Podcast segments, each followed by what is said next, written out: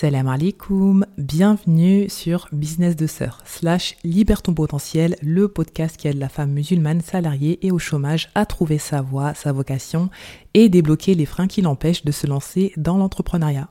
Moi, c'est Leslie, je suis coach en reconversion professionnelle dans l'entrepreneuriat et dans ce nouvel épisode, j'ai envie de te parler du business model de l'infoprenariat. Et c'est quoi l'infoprenariat?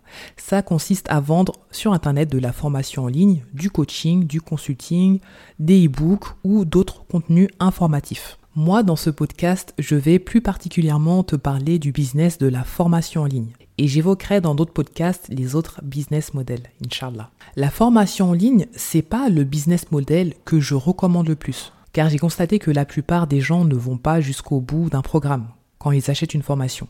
De plus, tu retrouves souvent des conseils assez généralistes, donc difficiles de mettre en application comme il faut. Et du coup, pas de résultats, beaucoup de plaintes, de mécontentement, normal quoi. Mais la formation en ligne peut être vraiment profitable quand on s'y prend bien, quand on veut faire les choses bien, convenablement, quand on veut vraiment aider.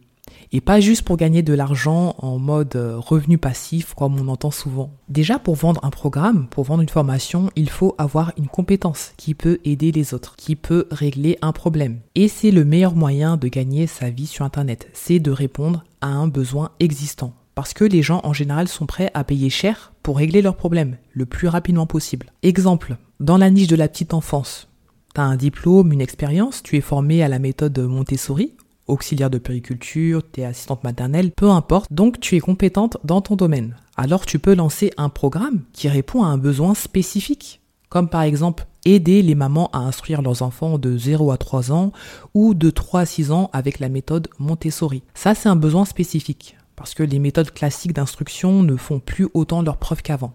Et on le voit aujourd'hui, les enfants sont de moins en moins dégourdis, ils deviennent autonomes de plus en plus tard, et c'est quelque chose qui pourrait aider énormément d'enfants dans leur évolution. Et donc ça va aider en contrepartie les parents. Un autre exemple, tu as un diplôme, une expérience dans le domaine de la santé, donc tu es formé à la naturopathie ou à la médecine prophétique ou autre, peu importe, et tu es compétente dans ton domaine. Donc tu peux aussi lancer un programme qui répond à un besoin spécifique comme par exemple euh, aider les femmes à soigner leurs troubles de digestion. Grâce à diverses méthodes de la médecine douce, les plantes, les huiles essentielles et tout ça. Un dernier exemple, tu as un diplôme ou une expérience dans l'enseignement, notamment dans la langue arabe, et machallah, je sais qu'il y a pas mal de, de sœurs, de femmes musulmanes euh, profs, donc tu peux lancer un programme une formation pour les femmes pour leur permettre d'apprendre la langue arabe en toute simplicité. Donc là, je te parle des bases de la langue arabe, commencer par les lettres, puis aller un peu plus loin, leur donner des méthodes pour qu'elles puissent apprendre un maximum en autonomie. Après, pourquoi pas proposer des cours par la suite parce que la langue arabe permet d'apprendre le Coran plus facilement. Elle permet aussi sa compréhension, donc la mise en pratique. Sans la langue arabe, quoi qu'on en dise, on est limité. On n'a pas accès facilement aux savants et aux livres de sciences. Bref, je pourrais te citer plein d'autres exemples comme ça. Mais à partir du moment où tu as une compétence, tu peux la monétiser en créant ton programme, ta formation pour aider un groupe de personnes à résoudre un problème spécifique. Et j'ai même envie de te dire que si tu as une science profitable, utile, c'est un devoir pour toi de la propager. Si tu peux aider des gens à améliorer leur vie, leur quotidien, leur apprendre des choses qui puissent leur être profitables pour ce bas monde et pourquoi pas pour l'au-delà, pourquoi garder cette science pour toi? Vu comme ça, perso, je trouve ça égoïste. Et puis Allah nous a mis Internet comme moyen de subsistance. Aujourd'hui, tu peux gagner confortablement ta vie tout en étant utile, en aidant les autres tu peux te préserver chez toi. T'as pas enlevé ton voile, travailler dans la mixité, rater tes prières. Tu peux lancer un business sur Internet en partant de ce que tu sais faire, de ton expérience de vie, de tes diplômes, de tes compétences. Pourquoi t'en priver? Et les exemples que je t'ai donnés là, ça vaut pour tous les domaines. Là, je t'ai parlé de la santé, de la petite enfance, de l'enseignement, mais il y a aussi les domaines des relations, le domaine de l'argent et plein d'autres domaines. Mais comprends que compétence est égal vendre. Après, tu peux le faire de différentes façons. Si tu estimes que c'est mieux de faire du coaching, c'est à toi de voir. Mais tout le monde n'est pas à l'aise pour coacher. Dans ce cas-là, la formation, ça reste une solution. Donc tu crées ton programme, tu enregistres tes vidéos et tu le vends. Mais cette formation, il faut qu'elle ait une plus-value.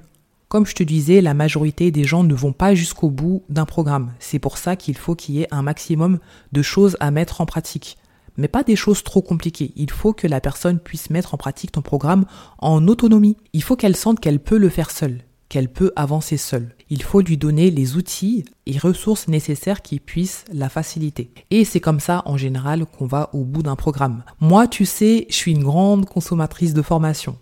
Bon, je me suis bien calmée depuis quelques temps, hein, car j'en ai vraiment beaucoup acheté, mais à chaque fois que je n'allais pas jusqu'au bout d'un programme, c'était bien souvent parce qu'il y avait trop de théorie, pas assez de mise en pratique. Il n'y avait pas assez d'outils ou de ressources qui me permettaient de vraiment me débrouiller seul. Les conseils aussi étaient parfois euh, trop généralistes. Ou c'était aussi parce que mon problème n'était pas assez urgent à régler. Il n'était pas assez douloureux. C'est pour ça que si tu crées une formation, veille à ce que le problème que tu souhaites résoudre soit dur dur, D-U-R, douloureux, urgent et reconnu. Si tu trouves le problème spécifique dur à résoudre, tu as tout gagné. Maintenant, faut savoir comment le vendre, évidemment. Ça, c'est un autre sujet. Et c'est avec un problème dur que les gens auront la force, la niaque d'aller jusqu'au bout de ta formation, tout en leur donnant les clés pour qu'elles puissent avancer seules, bien sûr. Après, si le problème n'est pas assez dur, c'est pas grave en soi. Du moment que ton programme est utile, c'est ok mais c'est probable que tu vendes moins, que les gens soient moins motivés à mettre en pratique ce que tu vas leur enseigner. Sache-le.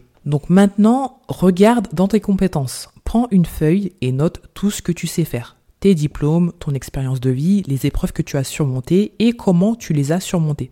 Et t'es pas obligé d'avoir une énorme expérience dans ton domaine. T'es pas obligé d'être hyper calé. Le principal, c'est que tu aies plus de connaissances que la moyenne. Tu peux aider les gens à atteindre ton niveau de connaissance, tout simplement. Et parmi tout ce que tu as noté, vois s'il y a un business à lancer sur le web. Donc regarde sur les réseaux sociaux s'il y a des personnes déjà lancées dans ta thématique. S'il y a de la concurrence, c'est qu'il y a un marché, c'est qu'il y a de la demande. Donc tu peux te positionner dans ce marché-là. Tu peux prendre ta place. S'il n'y a pas de concurrence, honnêtement, c'est kiff kiff. Soit il n'y a pas de demande, soit c'est juste que personne n'a encore pensé à créer une offre, un programme. Donc des fois, il faut pas avoir peur d'innover. Mais l'innovation, ça ne marche pas toujours. C'est prendre des risques. Mais pourquoi pas? Tu sais, tous les domaines, les plus connus en tout cas, sont saturés. Si tu peux innover et apporter quelque chose de nouveau, ben vas-y quoi. Mais veille quand même à avoir de l'engouement pour ta thématique. C'est important de lancer un business basé sur tes compétences, mais aussi sur ce que tu aimes faire, sur ce qui t'attire, pour perdurer sur le long terme. Si tu penses avoir une ou des compétences, mais que tu ne sais pas dans quelle thématique te lancer, je t'invite à regarder la formation gratuite d'Emma du compte Ambition Féminine, comment trouver une idée de formation rentable et la créer en 30 jours. Oui, c'est possible, perso je l'ai fait. Donc Emma, c'est une sœur entrepreneur qui est spécialisée dans l'affiliation, la vente de formation, elle est vraiment reconnue dans son domaine et j'ai acheté tous ses programmes qui sont vraiment de qualité, il n'y a vraiment rien à redire là-dessus. Et si tu souhaites aller plus loin, tu as son programme payant Les Reines de la formation où tu sauras exactement toutes les étapes de la création de ton programme et comment le vendre. C'est très important aussi. Parce qu'avoir une compétence seule ne suffit pas. Il faut savoir comment vendre et tu sauras tout ça dans son programme payant. Il est vraiment qualitatif, je l'ai acheté il y a un moment et elle le met à jour régulièrement. À lui seul, tu auras vraiment toutes les clés pour lancer ta formation et générer des revenus confortables sur le web, Inch'Allah. Donc le lien est en description du podcast. Voilà, c'était pas très long, mais je pense avoir dit l'essentiel. Maintenant, je t'invite à t'abonner, à noter cet épisode sur Apple Podcast, à commenter pour me dire ce que tu en penses.